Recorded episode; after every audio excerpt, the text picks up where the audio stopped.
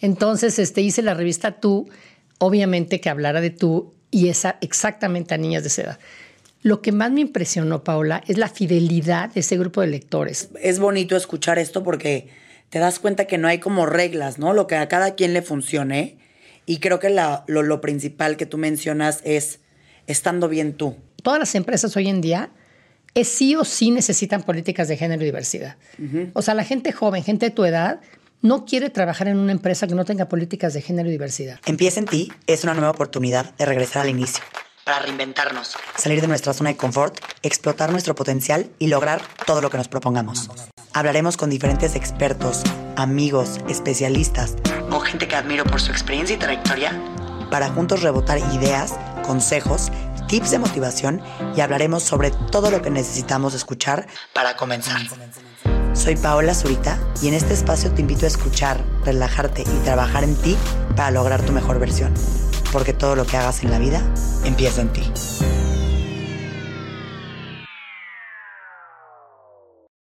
Hola a todos, bienvenidos a un lunes de Empieza en ti.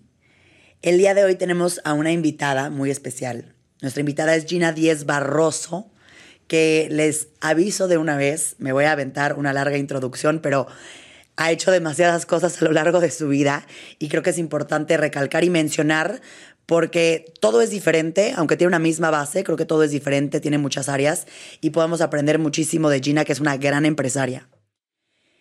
Como se los digo, ella es empresaria, filántropa, con más de 30 años de experiencia, dedicada al desarrollo de proyectos de construcción, diseño e innovación. Gina es la fundadora y presidenta de Dalia Empower, que es un proyecto global de educación que apoya a las mujeres a alcanzar sus metas personales y profesionales. También es fundadora y presidenta de Grupo Diarc, una de las más importantes empresas dedicadas a la construcción y diseño, como se los decía al inicio. También es la fundadora de la Universidad Centro, que muchos de ustedes conocerán. Es la primera universidad en México enfocada exclusivamente a carreras en áreas creativas con fuerte formación empresarial. Yo tengo varias amigas, primas y demás que estudiaron ahí y fueron infinitamente felices. Así que hay una infinidad de cosas que podría mencionar de Gina, pero creo que van a ir saliendo durante nuestro episodio. Así que bienvenida Gina, gracias por estar por acá el día de hoy. Gracias, Paola. Bueno, es un placer estar contigo, este, por quien eres y porque la, verdad la relación es importante, pero también por el grupo que tienes representándote. Me encanta. Gracias. Resulta que yo soy amiga de, de la hija de Gina, de Ivana. Entonces fue muy chistoso porque yo la invité al podcast fuera de ser mamá de, de Ivana y resultó que era esta relación y fue muy bonito que así iniciara esto. Y Gina, me encantaría que empezáramos este episodio. Yo ya di una leve introducción de ti, pero que nos cuentes un poquito a qué edad empezaste todo este tema de volverte empresaria, cómo fue, porque hoy creo que tu introducción se oye súper robusta y hasta de pronto yo puedo decir, ay güey, que ha hecho tantas cosas, ¿cómo le hizo? ¿Cómo, cómo empezaste? Pues mira, una de las cosas importantes es, este, siempre he tenido el alma de emprendedora toda la vida. Mi primer trabajo fue en, Editorial Televisa, en la parte de nuevos, nuevos, nuevos productos, nuevos proyectos. Siempre me llegaba a mi, a mi escritorio, pues sin fin y miles, miles de revistas que tenía la editorial, no digo, eran cerca de 60, 50 números. Yo decía, no es posible que ninguno de todos estos números le habla a las jóvenes. O sea, todas hablaban de usted, formalidad, ya sabes, este, buena vida, buen hogar, vanidades, todas estas. Yo decía, no puede ser que el grupo más vulnerable, que para mí eran las niñas, digamos, de 10 a 15 años, nadie las esté guiando, nadie les habla. Entonces, eh, una de las cosas que me caracterizan en mi personalidad, que ya tocaremos ese tema, es que yo nunca tomo no por respuesta, ¿no? Entonces, fui con mi jefe y le dije, oye, Frank, era un cubano genio ahí. ¿Aquí qué edad tenías, Gina, más o menos? Ahí tenía 21 Okay. Entonces le dije, oye, Frank, hay que hacer, por favor, una revista para gente joven. Primero que nada, que les hable de tú. O sea, nadie se va a identificar si te hablan de usted, ¿me entiendes? Y me decía, ¿sabes qué? Digo, gracias, pero no gracias, ¿no? Total, dije, bueno, por el momento. Entonces volví a regresar y volví a regresar hasta que le dije, por favor, dame chance de hacer esto. Yo creo que de, de agotamiento me dijo, va, ya sabes, y pensó en un año, esto fracasa y ya, check the box y se acabó. Bueno, total, un día venía en un avión y dije, bueno, ¿cómo se llamará mi revista? Y dije, pues si te va a hablar de tú, pues que se llame la revista tú. Entonces hice la revista Tú. Ah, wow. Sí, esa es una historia como un poco hidden, porque no crees que todo, el mundo lo sabe. Entonces este, hice la revista Tú, obviamente que hablara de Tú y esa exactamente a niñas de esa edad. Lo que más me impresionó, Paola, es la fidelidad de ese grupo de lectores. O sea, te voy a contar una cosa muy curiosa de ese momento. Yo escribía, me encanta escribir. Entonces escribía y me acuerdo que era como un octubre y en aquel entonces las, las vacaciones largas eran en diciembre, enero. Entonces este, les escribo y les pongo, ¿quieren agarrar un súper tan, un súper color y eso no sé qué? Comen mucha zanahoria y mucha papaya. No, bueno en enero me empiezan a llegar fotos de las niñas anaranjadas, o sea, literal anaranjadas, porque claro, la, carotina, pues, sí, o sea, sí te pinta. Pero yo decía, no puede ser, qué riesgo, qué responsabilidad, que hoy es un tema que va muy curioso a las influencers, porque siempre digo yo, si eres influencer, aguas. ¿Qué influencias? ¿A quién vas? ¿Qué mensaje quieres dar y cómo llevas tu vida? Sí. O sea, son preguntas que pocas influencers se hacen, ¿no? Pero bueno, en aquel entonces me di cuenta que yo era una influencer en ese tipo de niñas y dije, qué peligro, ¿me entiendes? Porque estas se están pintando por mi culpa. Entonces, total, duró la revista. Sí, que te diste cuenta con ese acto el, peso de lo, de lo que era. De mi responsabilidad, ¿no? Y total, bueno, pasan unos años, tres años, cuatro años y digo, ¿sabes qué? Tengo que hacer algo por mí, para mí, fuera de, fuera de la editorial Televisa. Y me salgo y decido poner una empresa, siempre funciono bajo la frustración. ¿no? Cuando algo me frustra horriblemente, veo cómo la puedo arreglar y lo trato de arreglar. Entonces vi que en la cuestión de construcción y diseño era un lío. Perdón ahí, el tema de la revista se quedó, tú se, quedó, de Televisa. Se quedó, me despedí, ahí la dejé. Ok. Ahí dejé uno de mis hijos votado. Soy fan que contaste la historia de porque se llama tú, la revista. Claro, pues porque, yo alguna vez me lo preguntaba, dije, qué raro nombre, pero qué padre nombre, porque te identificas. Era la única que te habla de tú. Sí. Todas las demás eran de flojera. Pero te puedo apostar que nadie sabe esto que acabas de tienes decir, el pero qué bueno. Tienes el monopolio de la información. muy bien. Pero bueno, ok. Total, me salgo y digo, bueno, si tú haces una casa en México, necesitas primero una empresa que te busque el terreno, ¿no? Ya te lo localiza. Luego buscas un arquitecto que haga el proyecto, que seguro te a decir que te equivocaste de terreno porque la orientación, porque no sé qué, bueno, en fin. Después necesitas una empresa constructora que te construya. Y después, pues si contratas a diseñadores de interiores, pues que te hagan el diseño. Entonces dije, vas a estarte peleando con cuatro primadonas, Dios mío. Entonces dije, ¿por qué no hacemos una empresa donde haya todo vertical en una sola empresa? Y fue cuando hice The Arc, que es diseño arquitectura. Ok. Entonces la hice. ¿Y aquí tú la hiciste por, por te llamaba la atención eso? ¿Tenías alguna experiencia en arquitectura diseño, diseño? diseño? Ok. Entonces, este, dije, pues aquí este, hay que hacer esto, ¿no? Total lo hice. Y fíjate, Pablo, curiosamente la gente me pregunta que si no el género tuvo un obstáculo grande en que yo me metiera a la construcción. Sí, porque hay más hombres. Hay muchos, demasiados. Y la realidad es que yo siempre contesto que yo nunca me cuestioné si era hombre o mujer, ¿me entiendes? este, tienes que hacer lo que tienes que hacer. Sí, seas quien seas. Seas quien sea. Pues tengas el género que tengas o la preferencia sexual que tengas, te toca hacer lo que te toca hacer y hay que hacerlo bien, ¿no? Entonces hice eso, creció DIAR, pues, digo, 400 empleados, este, muchísimas obras, centros comerciales, edificios, en fin, mucho. Y cuando cumplí 40 años, eh, eh, eso fue como mi turning point ahí, porque cumplí 40 y dije, a ver, ¿qué, legado estoy dejando en mi país? ¿Un, edificio? Digo, eso no es un legado, esos son tabiques, ¿no? Entonces dije, tengo que dejar un legado en algo y me apasiona la educación. O sea, yo creo que si tú le das educación a un ser humano, primero que nada le das conocimiento y el conocimiento da independencia y la independencia da libertad. Entonces yo dije, ¿sabes qué? Es educación de donde voy. Entonces mi legado va a ser en educación. Y dije, voy a dar mi tiempo y mi dinero en algo existente.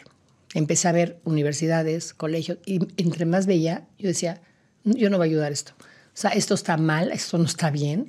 Mi frustración empezaba a, hervir, o sea, a crecer, y decía, está mal. ¿Y por qué está mal? Te voy a decir, todo el ser humano tiene dos hemisferios, el derecho y el izquierdo. Cada quien está cargado de un lado, whatever that is, ¿no? Yo soy el lado derecho, seguro, soy creativa. Pero ahí está el lado izquierdo. Entonces, ¿por qué las universidades y los colegios agarran tu lado no, no, no, no cargado, digamos, lo nulifican y lo meten en un cajón y se acabó? Entonces yo decía, qué estupidez, porque el creativo, por ejemplo, vamos a pensar que va a la mejor universidad del mundo de creatividad. Claro, su lado derecho va a estar súper fuerte, pero el día que tengan que hacer un negocio, pichar ante un fondo de inversión o, ¿qué te diré?, un estado financiero, derechos de autor, no va a tener idea, porque nadie se lo enseñó, ¿me entiendes? Y sin embargo, si tú eres el lado izquierdo, eres una gente analítica, matemática, lógica, te vas a Harvard Business School si quieres, ¿no? Vamos a pensar que te graduaste de ahí. ¿Y qué pasa? Viene el COVID y tienes que hacer un giro de 180 grados. Tienes que meter pensamiento creativo, innovación, trabajar con equipos intergeneracionales. No tienes idea, idea. Cambiar tu liderazgo por ser una, un mando a ser empático. O sea, miles de cosas, ¿me entiendes? Entonces yo dije, es ridículo. Entonces dije, ¿sabes qué? Solo me queda hacer una universidad. Ahí tenía 42, ya estaba mi frustración creciendo. Entonces a los 42 fui con mi mentor, que es Pedro Aspe, que fue secretario de Hacienda, una gente súper, súper admirable. Y le dije, ¿sabes qué, Pedro? Ayúdame. Sí, claro, ¿qué quieres? Le dije, hacer una universidad. Me dijo, no, neta. O sea, la gente no hace universidades. Entonces le dije, no, es que la voy a hacer y necesito que me digas algo, por favor, porque si no, yo no sé qué voy a hacer. Yo no soy ni académica, ni tengo maestrías y doctorados. Me casé chiquitita. Entonces digo, entonces me dice, mira, nada más te voy a decir un, un consejo. Como vienes de un mundo inmobiliario, no sé si te vas a gastar un peso, 100 o un millón o 10, lo que quieras. Lo que te quieras gastar, no compres un super terrenazo y una super instalación y te quedes sin dinero para la parte académica. Gasta todo en un modelo académico impecable. En vez del otro. Aunque empieces no en un garage, porque suena muy romántico, pero nadie empieza en un garage. En una casita. Y después, por la necesidad de alumnos, pues te vas a tener que ir a cambiar algo más grande. Pero no te lo gastes en un inmueble. Curioso, le hice caso, pero ya había comprado un terrenazo, ya sabes, clásica malformación. Ya tenía mi terrenazo en Santa Fe para, según yo, mi universidad. ¿Dónde está la universidad? no, nunca fue Santa Fe y te voy a decir luego por qué. Pues, le hice caso y dije, hold it, ya sabes, no voy a hacer eso. Entonces empezamos eh, en, desarrollo e investigación, pero me tardé cinco años en desarrollo e investigación porque te digo, yo no era académica. Para empezar dije, necesito una persona, una líder o líder, hombre o mujer, que piense, que tenga los dos lados del cerebro desarrollados, si no, no me va a entender. Entonces me dijeron, ay, hay una mujer increíble en Austria que estudió, ya sabes, arte y, arte contemporáneo y todo, pero luego tiene una maestría en finanzas y luego trabaja para los museos de Austria para que sean este negocio y luego trabajó en una consultora que se llama Bain. Y dije, perfecto. Le hablo a la austriaca y ahí viene la austriaca. Entonces viene a hablar conmigo, cero idioma español, ya sabes, un acento austriaco tremendo. Y es curioso, pero si tú ves las características de un mexicano y de un austriaco, es como mezclar agua y aceite. O sea, nada que ver. Nada. Y, yo pues, colecciono arte, me encanta el arte. Mm. Lo primero que llega a la austriaca, primero me dice, nada más te voy a dar tres años porque estoy comprometida con un español. Me voy a casar y me voy a vivir a Sudáfrica a abrir una investment banking este, office. Ok, pues tres años dijeron que me dé, está bien. Dije, perfecto. Me dijo, segundo, vamos a quitar toda tu colección de arte para poner un pizarrón, todo de ruta crítica. Le dije, no toques mi arte. Entonces te lo juro que dije, esto es crónica de una muerte anunciada. Vamos a acabar matándonos. Peleadas y, sin universidad. Bueno, para hacerte el cuento corto, esto fue hace 19 años. Lleva conmigo Kirsten 19 años. El español pasó a mejor vida. Nunca se casó con el español ni se regresó a España. Tiene dos hijas mexicanas. Vive acá. Vive acá, más mexicana que el Huitlacoche. Este, nunca se casó porque no cree en eso, pero tiene dos hijas mexicanísimas, habla español perfecto. Pero se quedó con ese. Claro, es la directa. No. ¿Con ese hombre? No. Ah, sí, con el hombre. Bueno, un tiempo. Ok, ok, ok. Pero dirige centro impecable. Somos amiguísimas. Y un acuerdo que tenemos es que podemos estar de acuerdo en que no tenemos que estar de acuerdo. Ya sabes. Me encanta eso. Sí. A ver, Gina, porque a ver, yo escucho esto, ¿no? Ya sé que obviamente lo resumiste todo en, en diminuto, pero si a mí me dijeras, ¿qué tomo de esto? Te veo como que nunca, que fuiste imparable, ¿no? Te fuiste, creaste a tus 21 una revista, te sales, esta empresa de diseño y construcción, te sales, una universidad. Como que suena, de lo que yo oigo, todo espectacular.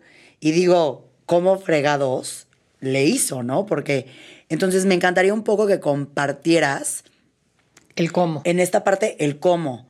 El, el, el, porque es, creo que es muy lindo y es muy romántico escucharlo y dices, wow, yo ahorita te oigo y digo, quiero ser Gina, quiero ser ella, por favor. Pero digo, ¿y cómo le hizo? O sea, los retos, em, cómo empiezas al final. como lo dijiste, son tres cosas totalmente diferentes. No dudabas de ti, no te daba miedo, fracasaste en algún punto que te hizo dudar o la verdad no. Como que un poquito este otro lado de la moneda. Mira, por supuesto que me da pavor, por supuesto que me da pavor.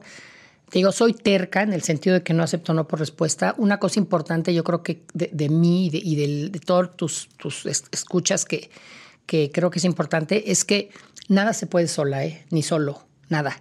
Entonces hay que hacer equipo de los que te apoyan y de los que hacen tu proyecto su proyecto. O sea, a mí cuando me dicen, oye, ¿cuánta gente tienes trabajando para ti? Yo no tengo a nadie. Todos trabajan conmigo. O sea, para mí nadie. ¿Me entiendes? Es un equipo y todos trabajamos juntos y, y mi proyecto hoy es su proyecto. Entonces es nuestro proyecto. Entonces yo creo que eso es muy importante. Este, por supuesto que me da terror y te voy a decir que me da terror. Siempre yo funciono como, ¿cuál es mi peor escenario?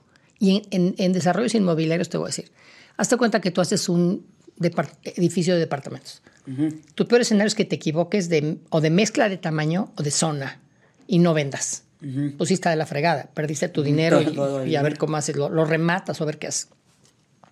En la universidad no había peor escenario. Y te voy a decir por qué. Porque yo digo, ¿cómo les voy a decir a los papás y a los alumnos que confiaron su vida en mí y en la educación que yo les iba a proveer, que fallé.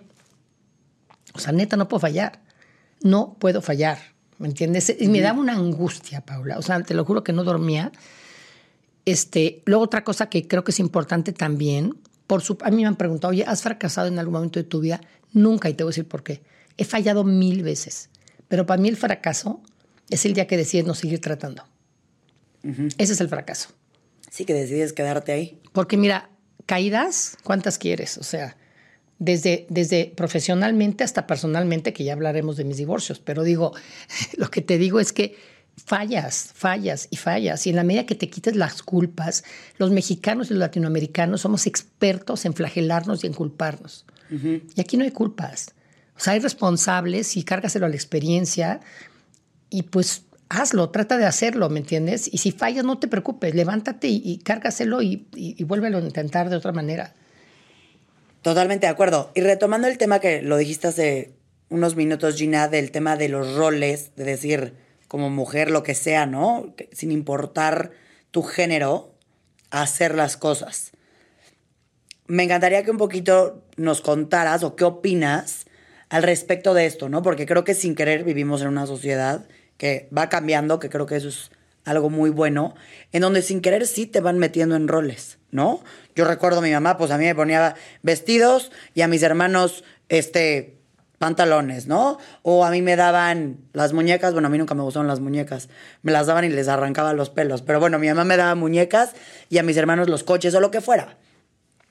Y a lo que voy es, va cambiando, pero vivimos en una sociedad que tiene esta parte de roles. ¿Qué opinas al respecto de esto? Me encanta tu pregunta porque voy a mi nuevo emprendimiento que tiene muchísimo que ver con esto. Eh, yo tengo dos cosas que, me, guiaron mucho a la parte de, pelear por el género y por la equidad en diversidad y género. Una, eh, yo tengo 20 años en una organización que se llama Comité de las 200, que son 200 mujeres líderes en el mundo. Y... Que eres la única latinoamericana. Latinoamericana, sí y representó también a México ante el G20 en las dos iniciativas de mujeres que hay. ¿Y qué me pasaba? En esta comité de las 200, parte de lo que mi, grupo hacía era la educación, que me encanta. Y Que si puedes explicar, Gina, nada más para fines de quienes escuchan, qué es este comité de las 200 y qué es lo del G20. Va. Este, el, comité de las 200 somos, eh, eh, realmente somos 300, pero 200 activas y 100 que nada más están en consejos. Y nos dividimos en tres sectores. Unas llevan la data dura de dónde está la mujer en el mundo, desde influencia política, este, puestos de liderazgo, puestos de consejos, economía, Producto Interno Bruto, todo esto. Eso lo llevan unas que yo no tengo nada que ver. Otras llevan la fundación, en donde becamos a mujeres MBAs. Y la tercera, que es la educación, vamos a las mejores universidades del mundo, literal, eh, Harvard, Yale, MIT, Stanford, el London Business School, London School of Economics, aquí fuimos a Legade. Y lo que hacemos es hablamos con las mujeres que estén en el MBA, que es maestría en finanzas y en negocios, y el doctorado. Y era impresionante porque para empezar, no crees que vamos a hablar acerca de, nuestro, de nuestros negocios, eso pues, te googlean y ya. Es acerca de nosotros mujeres, los retos y con lo que nos hemos enfrentado y todo esto. Y lo que me pasaba era que cuando yo hablaba, regresaba a mi casa y le decía yo a mi esposo, te juro que estoy dando una receta y no hay ingredientes. Porque hablas con estas mujeres con unas credenciales académicas que ya las quisiera yo, ¿me entiendes? Y sin embargo las veías inseguras, hablando quedito, no levantaban la mano, nerviosas de que, ¿qué voy a hacer con si, si, encuentro pareja y la pareja se... Yo decía, Dios mío santo. ¿Y qué pasa? Más mujeres, está probado, se gradúan de universidad que hombres, más y empieza el, túnel para arriba y el funnel y el embudo hasta llegar a la ofensiva cantidad de 2% en consejos de administración en empresas listadas en la bolsa y 9% en empresas familiares y en, todas las empresas que hay en México. ¿Por qué? Entonces yo dije, a ver, no necesitan otra maestría, en otro doctorado. Necesitan lo que no hay ninguna universidad que les dé, que es las habilidades blandas. Que yo no les digo blandas, les digo habilidades de life skills, habilidades de la vida. Entonces dije, ¿sabes qué? Yo le había prometido a mi esposo, el día que cumple 60 me retiro en Ixtapa y ya me voy a la playa. Pues no, ese día dije, voy a hacer Dalia. Dalia Power, porque precisamente lo que dijiste en tu pregunta, ¿por qué la mujer no llega? ¿Por qué la mujer no se la cree? Y en el G20, que el G20 es el grupo de 20 países que representan a toda la economía de estos 20 países, me preguntaban, oye, ¿el machismo es mexicano? A ver, no. Lo único mexicano es el nombre. Porque cada mujer miembro del G20 se queja de lo mismo en su país en diferentes escalas, ¿eh? de la inequidad. Entonces, ¿qué de todos lados del mundo. En todos lados del mundo. ¿Qué pasa en México? Bueno, ¿qué pasa en el mundo? Y en México severamente, lo que me acabas de decir, la educación y la cultura. O sea, si nacen dos gemelitos genéticamente idénticos, de la, del mismo, en el mismo hospital, a la misma hora, te los llevas a tu casa, hombre y mujer, a la niña, vamos a comprar su juego de té, su delantal, su muñequita Barbie y su corona de princesa y su trajecito de hada madrina y, ojalá y le llegue el rey a salvarla, Y al niño le das Lego para que construya cosas impresionantes, le das robótica, un traje de astronauta y la corona del rey. Y a ver quién se la cree más en la vida. Perdóname, es lógico, ¿me entiendes? Y entonces empieza el desarrollo equivocado hasta de hasta me ve Instagram, por favor. Todo el mundo se quiere parecer a la Barbie. Y esas medidas ni existen porque yo trabajo con Mattel. Ni siquiera existen en un humano. Entonces, ¿me entiendes? Es una tontería vivir en estos estereotipos. Luego, ¿qué pasa con la mujer? 28 años, 30 años ha casado. empieza a presentar a primos, ya no sé qué, porque está ni está rarísima y te están metiendo 80 mil. y es como pobrecita y es Pobre, ya se quedó. Bueno, ¿Qué pasa si la mujer no se quiere casar o no quiere tener pareja o quiere tener una pareja del mismo sexo? ¿Qué importa? ¿Me entiendes? Segundo estereotipo terrible, 35, 36 años no tienes hijos. Dale, tengo un doctor de fertilidad buenísimo, ya congelaste óvulos. O sea, ¿qué te importa? Tal vez no eres una mujer para tener hijos, porque no te interesa. Y no por eso eres mala mujer, ni mala madre, ni mala nada, ¿no? Entonces te digo, hay una serie de estereotipos severos que hay que quitarnos de encima porque la única que decide sobre ti mismo eres tú. Entonces yo decía, bueno, ¿qué pasa y qué tengo que hacer? Tengo que hacer un proyecto de educación nuevo. Número uno, que sea global, porque a mi edad y hoy en día, si yo veo que existen las fronteras, pues mejor me voy a estar para retirarme. ¿no? Entonces dije, mejor esto es global porque quiero agarrar a todas las mujeres que pueda del mundo. Y tercero, enfocada a reforzar y a que hagan una verdadera maestría de las habilidades de la vida. ¿Y cuáles son estas? Por ejemplo, desde yo no creo en empoderar a nadie. Cuando me dicen, oye, vengo a que me empoderes, oye, si yo tuviera esa capacidad, sí, yo te puedo desempoderar. Y te puedo desempoderar ya que quiera. ¿eh? Entonces, lo que hay que trabajar es en que tú creas y reconozcas ese poder que el día que saliste con ese gemelito del hospital, nadie te lo extirpó. Nadie. Simplemente no lo reconoces por la cultura y por la educación. Entonces, vamos a reconocer ese poder como mujer, te adueñas de él y una vez que te adueñas de él, nadie te lo quita en tu vida. Y ese poder, y eso va a tus hombres que están escuchando, no teman porque nunca dice que el poder es dominio. Nadie va a dominar a nadie. El poder y el poder de Dalia se dividen en tres poderes. Que Dalia es la empresa que ayuda a todo el tema de exacto, creando todos estos mastering de life skills que ve es en físico y también online y va global en todo el mundo. Entonces la idea es que tú te hagas dueña de, estas, de estos skills, que reconozcas tu poder y este poder lo dividimos en tres. El primer poder es un poder que, para reconocer tu poder y para que realmente te conviertas en una power woman y decidas que hacer lo que se te antoje en tu vida. No se trata de construir CEOs ni de construir ingenieras, construyes lo que se te antoje hacer. ¿Quieres ser ingeniera, enfermera, médico, astronauta o lo que se o ama de casa? Está perfecto, pero que sea tu decisión. Sí. No de tu papá, de tu mamá, de tu novio, de tu hermano, ¿me entiendes? Es tu decisión. Segundo poder, una vez que ya tienes eso, es el poder de impactar a tu entorno familiar en una forma positiva. Y el tercer poder es dejar un legado en donde estás. Entonces, una vez que you master estos tres poderes, eres una power woman y nadie te lo va a quitar. Y te dediques a lo que te dediques, por ejemplo. O sea, si tú te dedicas a tecnología, no nos interesa que seas una geek metida atrás de una cabina con audífonos y que, y que nadie pueda hablar contigo porque nadie te entiende. O sea, queremos que seas una persona genio en tecnología, que discutas tus puntos, que estés en una junta de consejo, que te puedan fondear una, a un startup, que seas una power woman in technology, ¿no? Sí, que Es tengas absolutamente todo. todo. Entonces, Dali Empower es la nueva, el nuevo proyecto que tenemos, que está increíble porque tenemos ya ¿Por qué Dalia? Dalia está increíble, porque mira, Dalia es la flor nacional de los aztecas, mexicana obviamente. Es una flor que estuvo olvidada muchísimo tiempo como las mujeres. Es una flor súper resiliente como las mujeres. Y es una flor que se cambia en 5 o 6 mil formas y colores como la mujer. Es una versatilidad tremenda. Todo eso fue planeado, Paula. Lo que no fue planeado y fue el burro que tocó la flauta, así te lo digo, es que fonéticamente se dice igual en todos los idiomas del mundo, menos en ruso. Ok. Entonces está súper Sí, no cool. hay, no hay cambios de que alguien lo esté pronunciando de una manera no, u otra. No, entonces eso está padre porque te digo, estamos yendo a todo el mundo.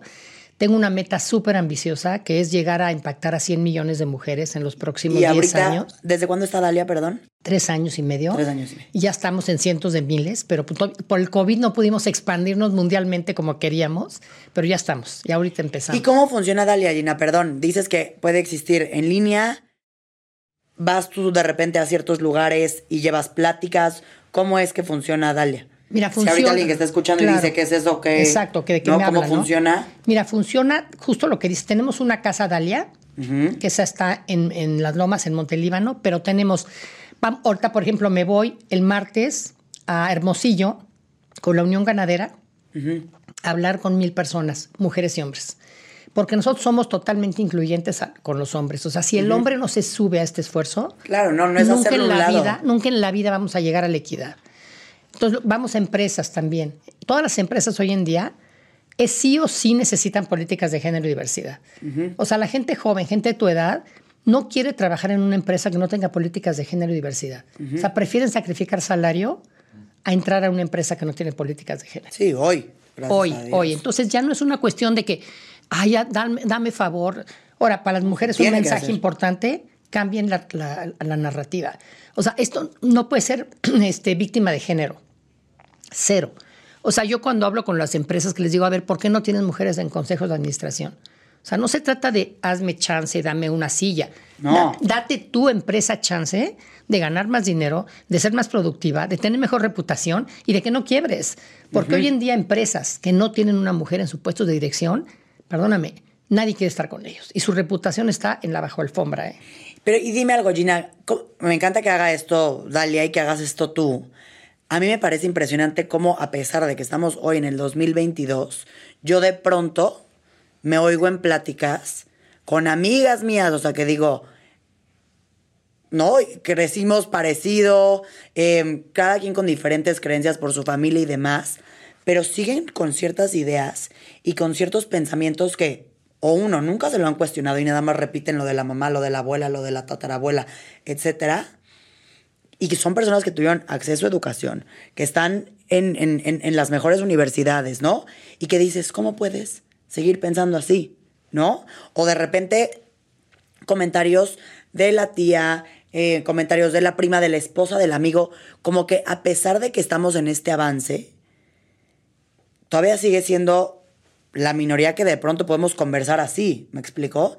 Y uno, hay veces que ni se dan cuenta, o sea que real, de verdad, es más, hasta te ven y dicen, ay, sí, se cree mujer empoderada, ¿no? Y es de que, no, no es eso. ¿cómo le hacemos independientemente de todo esto que estás mencionando? O sea, ¿crees que en algún punto se logre quitar por completo todo esto? ¿O va a quedar como seccionado por familias?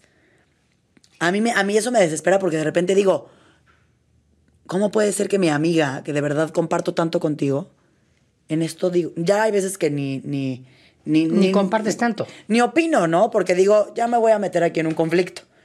Pero que dices, ¿cómo pasa esto? ¿Y crees que se quite en algún momento que digas, haya equidad total?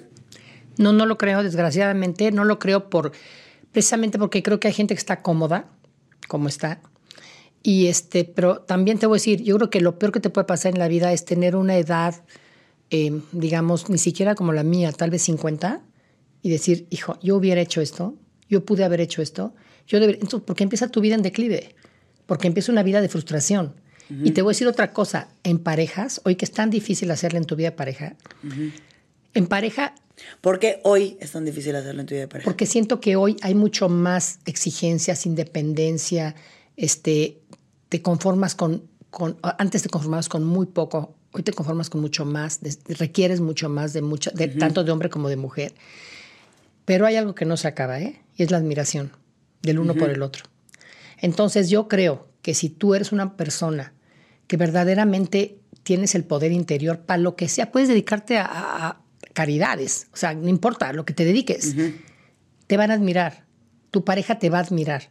Por otro lado, te voy a decir, y lo platicábamos tú y yo acerca de tu padre matrimonio que tienes, este, Reciente. reciente, pero muy padre.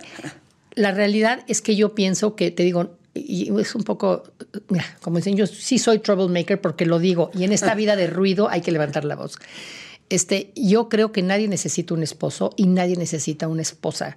Necesitamos socios de vida, y lo he dicho y dicho y dicho y repetido. Porque el socio de vida, ¿qué pasa? Mujer o hombre, ¿eh? te apoya. Este, es feliz viéndote crecer dividen las cosas por igual. Este, no le da miedo pensar que el día de mañana tú tengas una oportunidad de trabajo en algún lado, posiblemente te sigas si la tuya es mejor que la de él o viceversa, ¿no? O sea, ¿qué haces con un socio de vida? Eso. Y a mí me molesta mucho cuando, por ejemplo, muchas mujeres dicen, ay, lindísimo, mi esposo me ayudó con los hijos ayer. Oye, bájale, el 50% son de él.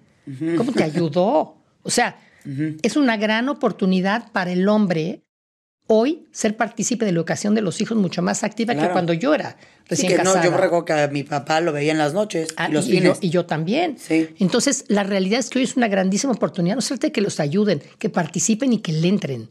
La- un curso de los de Dalia, por ejemplo, que dan mucho en empresas, es las nuevas masculinidades. Y al principio los hombres dicen, ay, bájale, que no es masculinidad. No, no, bájale, porque hoy en día el hombre es totalmente distinto al hombre de hace 20 años.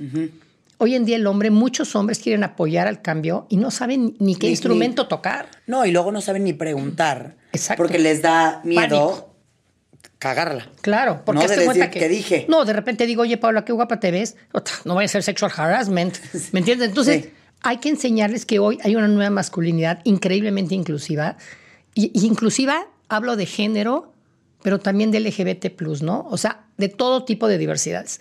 Entonces, y además, lo- o sea, los números, oye, McKinsey publicó que hay 30% más de utilidades en las empresas que tienen equipos diversos. Entonces, yo cuando les digo a las empresas, a ver, ¿no quieres meter equipos diversos? Pues a ver quién te recoge los cheques que dejaste en la mesa, ¿eh? Exacto. Porque esos cheques deberían de ir en la bolsa de los accionistas. Sin embargo, no están yendo, porque sigue el club de Toby, donde tienes a 14 este, miembros del consejo vestidos idéntico, con la corbata de Hermes idéntica, y están sentados opinando idéntico de una empresa que a lo mejor vende productos para la mujer.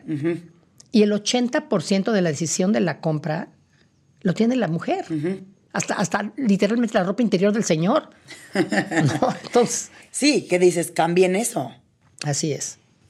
Y también es algo chistoso porque de pronto hay ciertas ideas que tenemos y que se platican y demás, que también tienen que cambiar cuando tú de repente estás encontrando este poder, ¿no? Como mujer, de decir, empresaria, hago lo que sea, como tú dices, cada quien en lo que decida, pero de repente, y lo digo porque lo escucho en, en- en- mi, en mi sociedad, de repente dicen, híjole, pero aguas porque no vayas a intimidar este, al, al, al hombre, ¿eh? No se vaya a sentir, hablo de hombre, en mi caso pero puede ser lo que sea.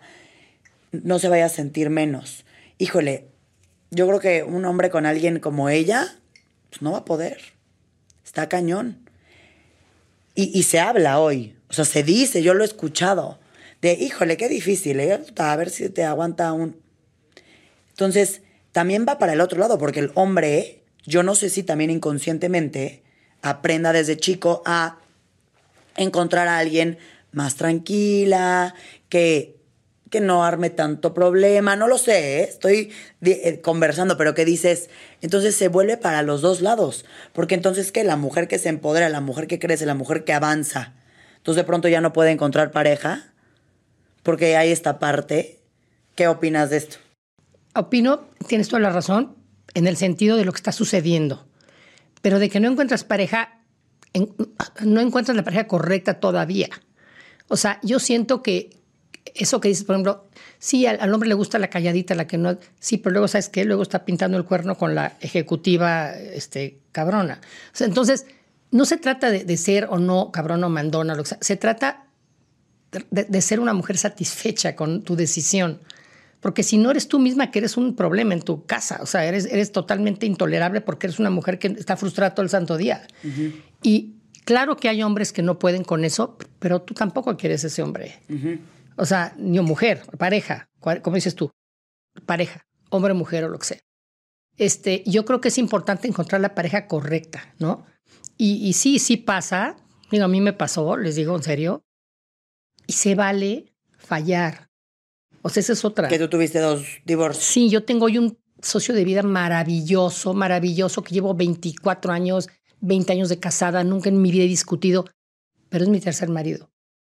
¿Entiendes? Y, y sí entiendo que de repente se vale, se vale equivocarte. Y una cosa que me molesta cuando dicen, es que fíjate que me divorcié, ay, lo siento muchísimo. Oye, no, no lo sientas. Sí, no, Neta, no lo sientas.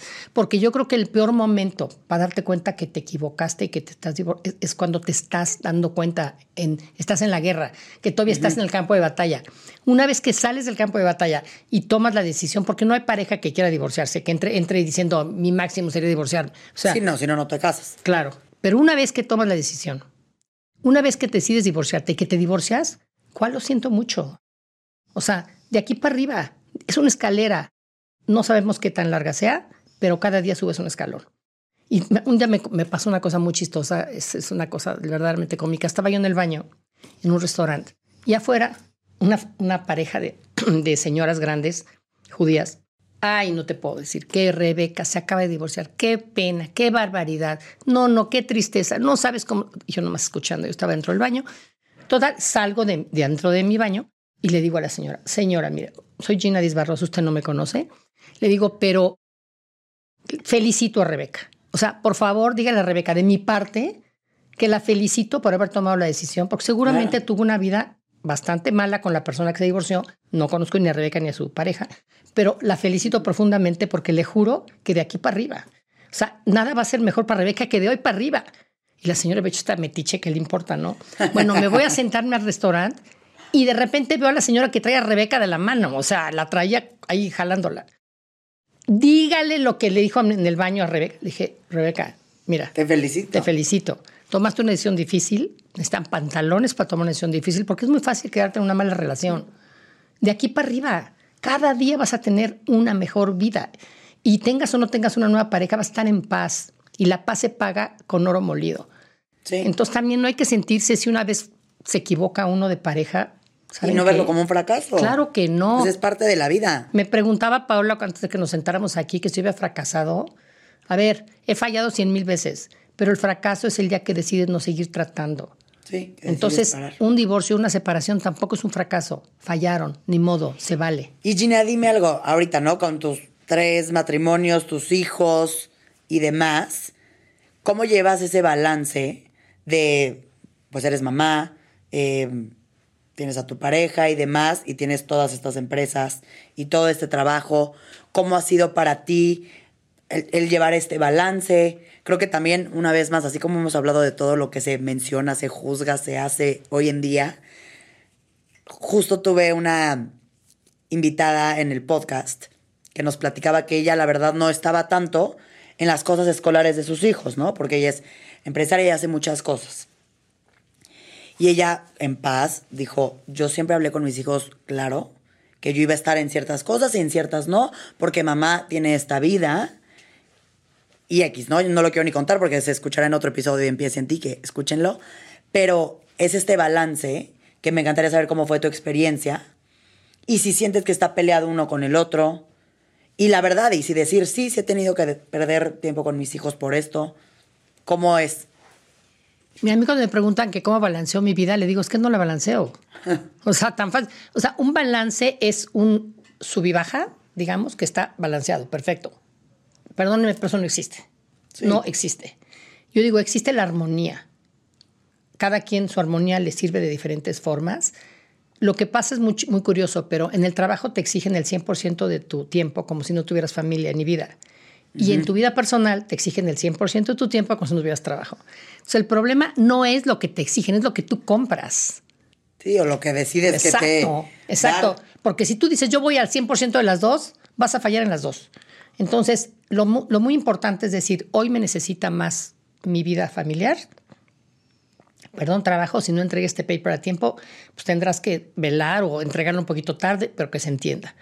Y, también, si no te pudiste vestir de repente de Superman, y, ¿me entiendes? Y, hacer los cupcakes con carita de Spider-Man ese día, no los hiciste, ni modo. Y también enseñas a tus hijos a darse cuenta de la frustración que van a encontrar en la vida. Porque yo creo que los niños muy jóvenes tienen una necesidad de gratificación inmediata muy severa, ¿eh? Eso hay que quitárselos a los niños. Y yo te voy a decir en mi caso, que yo tuve cinco hijos, eh, es chistoso, pero yo creo que cada día que una mujer sale a trabajar, le está dando clases a esos niños de qué esperar el día que tengan una pareja. Porque si es hombre, van a escoger una pareja que sea independiente, que sea admirable, que sea triunfadora en lo que sea y que tenga ese poder interior. ¿Por qué? Porque así lo vivieron, así lo mamaron. Y si es hablando de una hija, la hija, ¿a quién va a buscar de pareja? ¿Alguien que se la mangone? Claro que no, si nunca lo vio en su casa. O sea, vio una pareja donde se ayudaron a crecer, donde apoyaron uno al otro, donde una pareja se llama verdaderamente pareja y socio de vida. ¿Qué va a buscar esa niña? Lo mismo. Entonces, cada vez que tú vas y trabajas, les enseñas a tus hijos eso. Ahora, para lograrlo, yo digo, como yo soy diseñador y muy visual, digo, yo me baño todos los días en aceite de oliva para que se me resbalen las culpas. Porque no puedes culparte de que, hijo chino, y dejé a mi hijo. Ni modo, ¿saben? O sea, no importa. Sí, lo, igual y lo sientes en el momento, pero. No importa. Y los hijos. mi, hijo, mi segundo hijo, que se llama Fernando, Fernando Rosa, es el que peor se quejaba, que yo lo abandonaba, que era un abandono. Y luego, cuando entró a la universidad, él tuvo que escribir una un proyecto de la persona que más admiraba, pero yo me refería a Indira Gandhi o a Dalai Lama o yo qué voy a saber, me puso a mí. Sí. O sea, me puso a mí, entonces pues, tampoco lo abandoné tanto. ¿eh? Son unas por otras, ¿no? Al final, igual y sí se sintió pero un poco más abandonado, pero sí. That's life, o sea. No, y lo vas viendo mientras creces. Yo recuerdo con mis amigas, había mamás mucho más involucradas que la mía.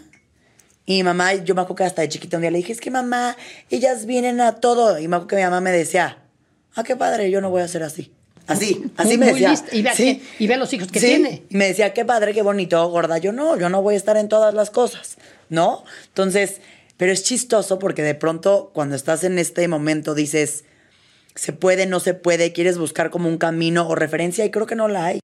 Y fíjate, una de las cosas que yo siempre he dicho, que se oye medio, medio pinche a veces, pero no es, es que yo quise educar a mis hijos como perros callejeros. O sea, y me preguntan, oye, ¿por qué perros callejeros? Qué horrible.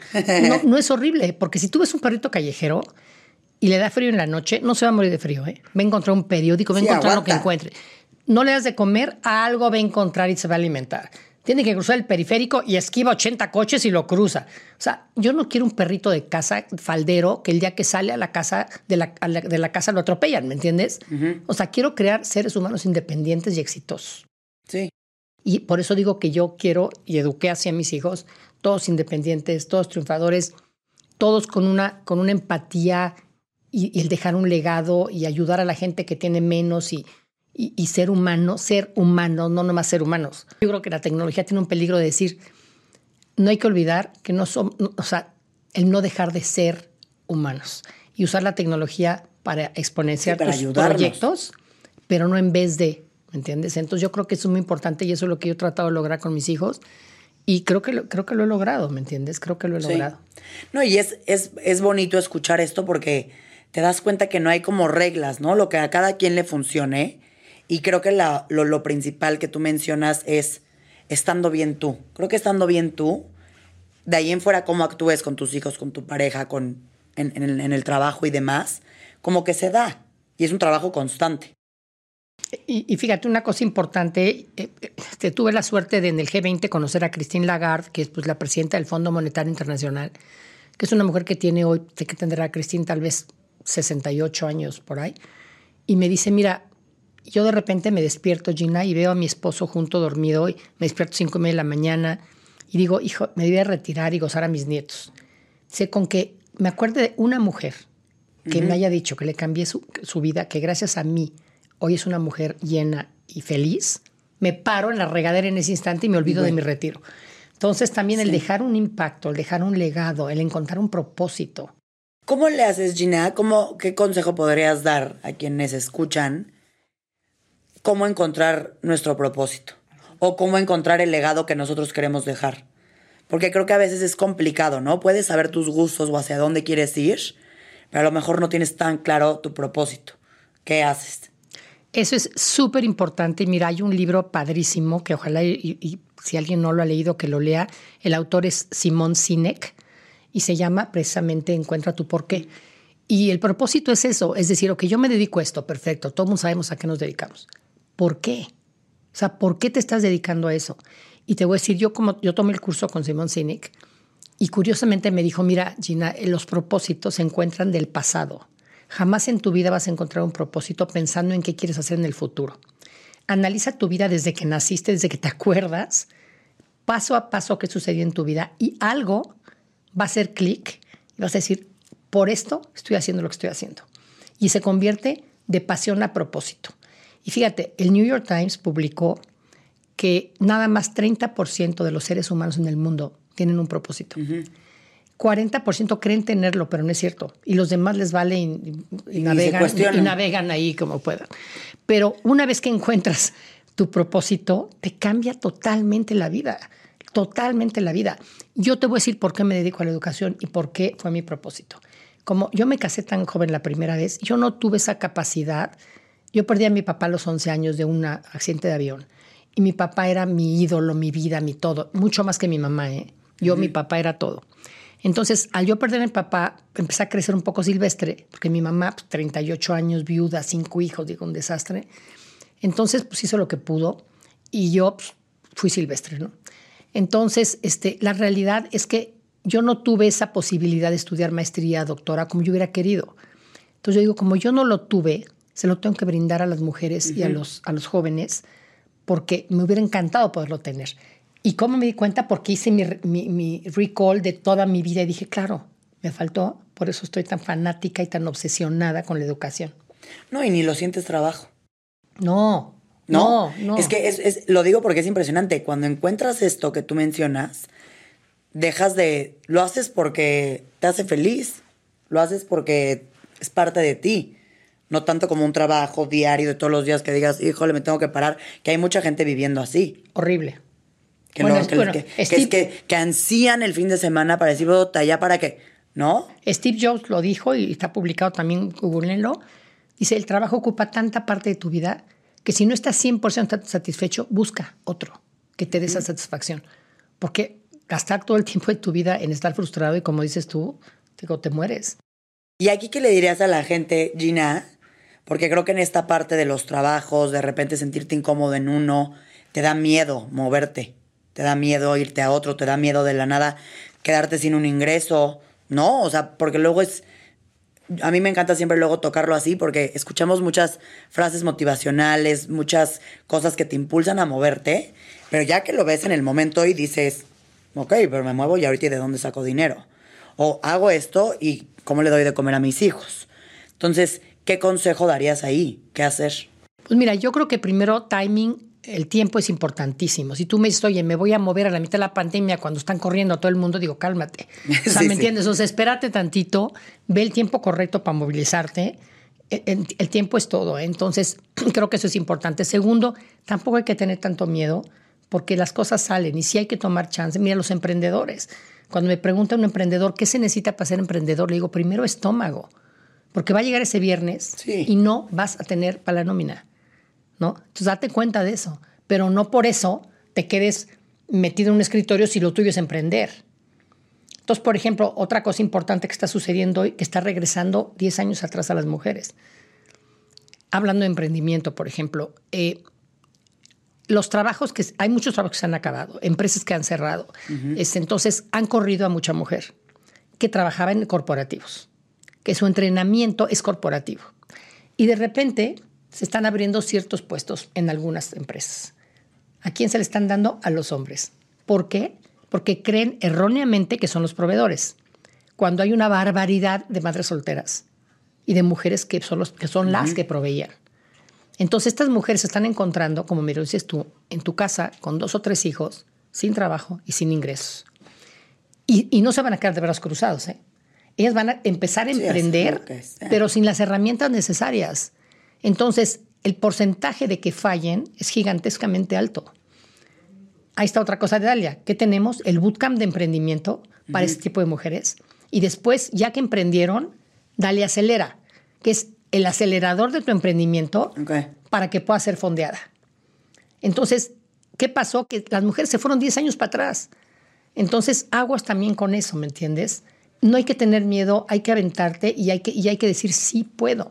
Nada más aguas con los timings también. Te digo, no te muevas antes de... O sea, sí, del momento. Del momento que tengas que moverte, ¿no? Y también, Gina, para quienes nos escuchan, ahorita como decías, ¿no? El empoderamiento nadie te lo da, tú no vas empoderando. Ah, el poder lo tienes que encontrar tú.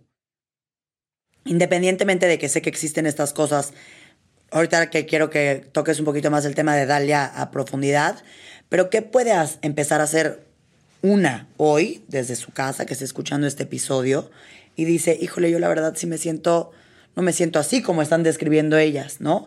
¿Qué pueden comenzar a hacer en pasos chiquitos desde su casa para empezar a sacar este poder que todas tenemos dentro? Hijo, yo te puedo decir que metanse a Dalia. O sea, primero, para creértelo, tienes que hacer un, proyecto transformador. ¿Me entiendes? En Dalia tenemos muchísimas cosas que no cuestan. Muchísimas. Y el costo además es regalado, es baratísimo, porque nos vamos al volumen. O sea, el costo de membresía que te da acceso a todos los programas de Dalia es regalado. Entonces, métanse daliaempower.com y ahí vas a ver desde masterclasses, desde, desde cursos, desde programas, desde, desde reuniones que no cuestan nada, desde eventos que no cuestan nada. O sea, y empiezas tú a escuchar, a hacerte una red de apoyo también, porque les voy a decir otra cosa que pasa con la mujer.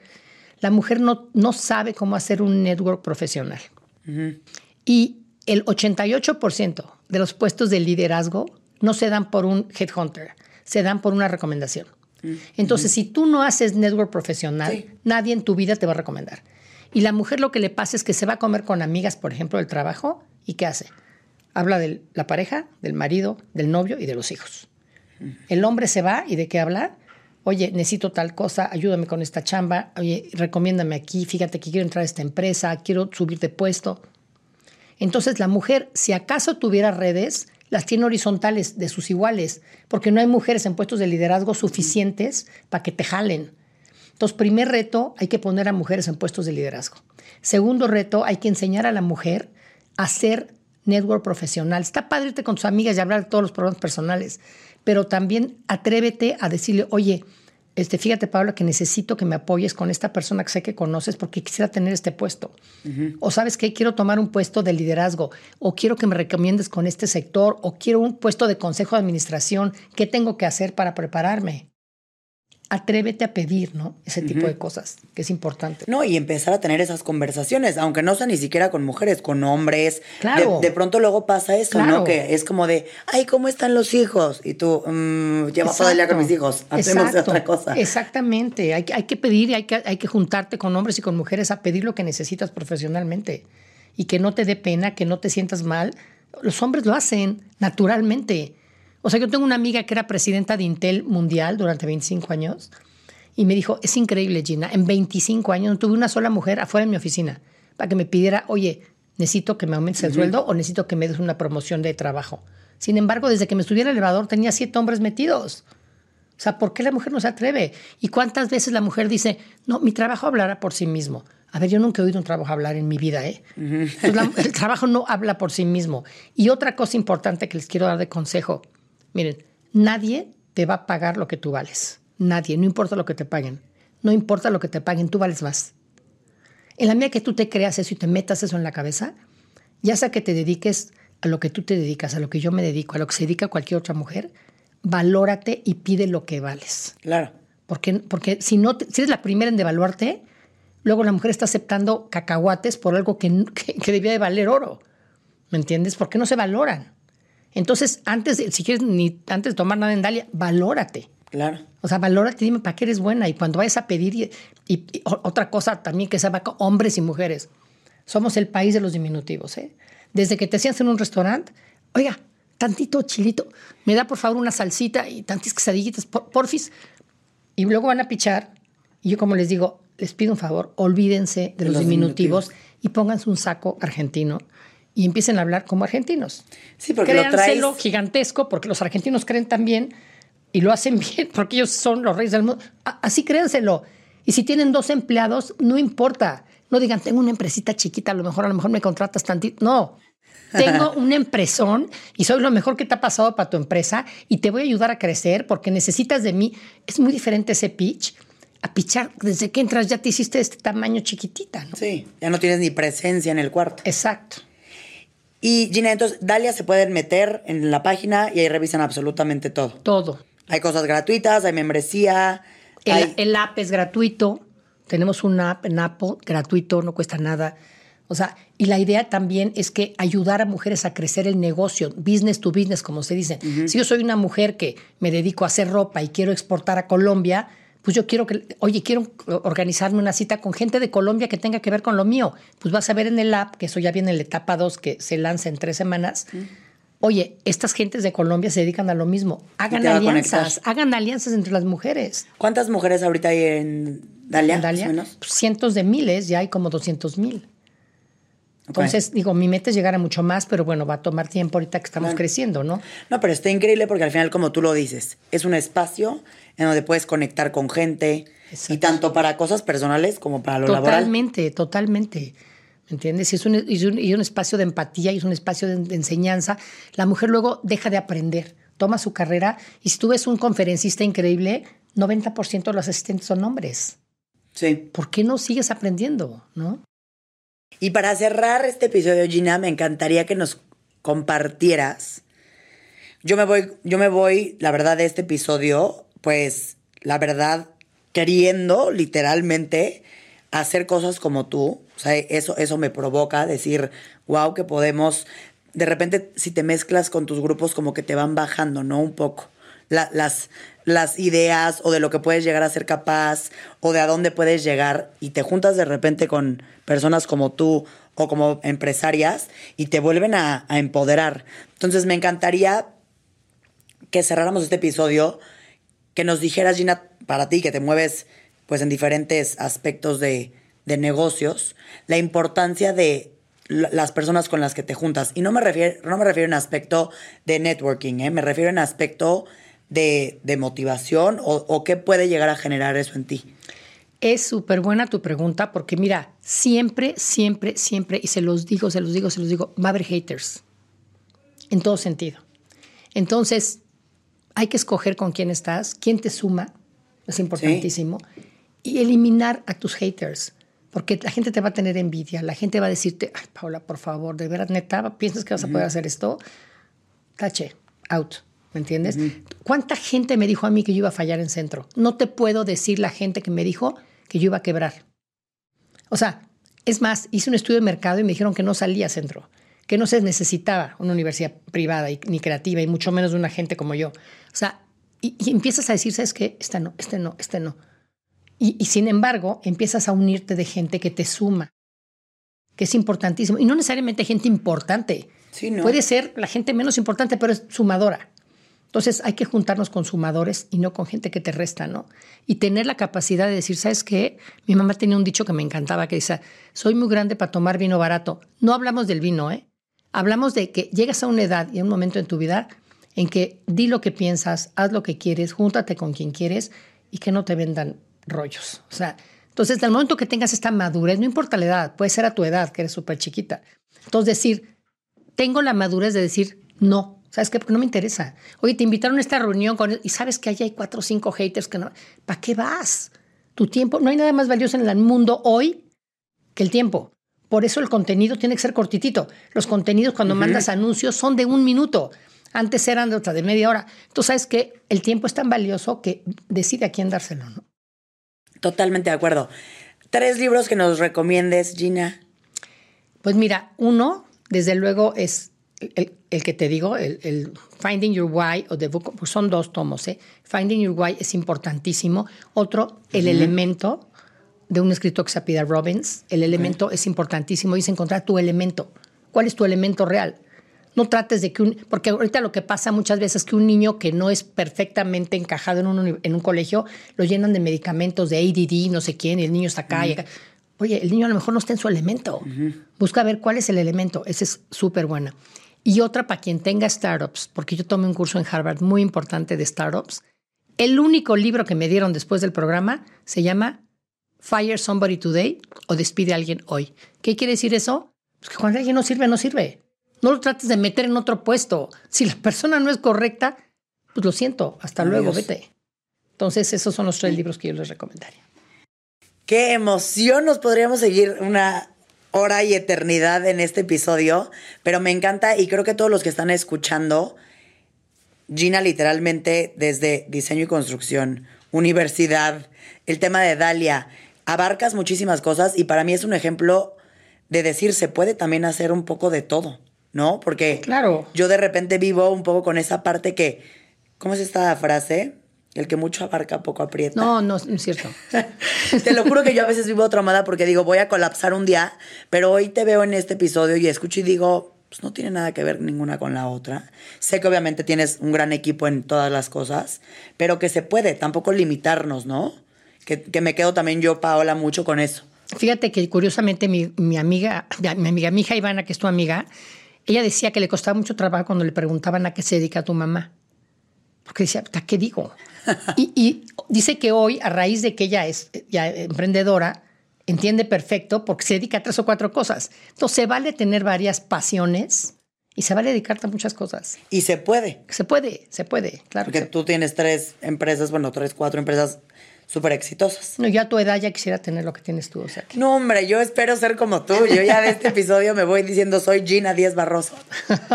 Pero muchísimas gracias, Gina, de verdad. Gracias, Paola. Y ¿En dónde te podemos encontrar? ¿En redes sociales o en lo que sea de tus proyectos que te puedan contactar? Porque como son tantas cosas. Total, mira, yo soy, yo soy súper de redes sociales.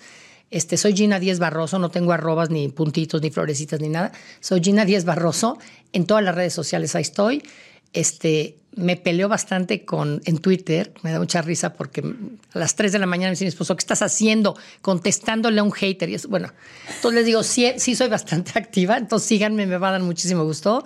Gina Díez Barroso en todas. Y ahí pueden ver todo el tema de tus empresas, cualquier duda, porque seguramente habrá para diferentes cosas, para lo de Dalia, para la de construcción y diseño y demás. Claro, y, en Instagram en ahí está todo lo de Dalia Power súper fuerte también. ¿Cómo está el Instagram de Dalia? Dalia Power. Así tal cual. Dalia Power y también en, en, Instagram y están en Facebook, en todo. Perfectísimo. Muchísimas gracias, gracias Gina. Estuvo increíble este episodio. Tengo, ya voy a salir con demasiada energía de aquí. Gracias a todos por escuchar y de verdad tomemos un poco de lo que nos compartió Gina en, en este lapso de una hora para saber que literalmente somos capaces de lo que nosotros nos permitamos, creo yo. Claro que sí. Y les voy a dar un correo que si me quieren escribir, yo contesto, ¿eh? que es gina.daliaempower.com. Para que también cualquier duda, todo lo que tenga que ver con estos temas, ahí puedan hablar con Gina. Y gracias por escucharnos y gracias Gina por estar aquí. Gracias Paola, gracias.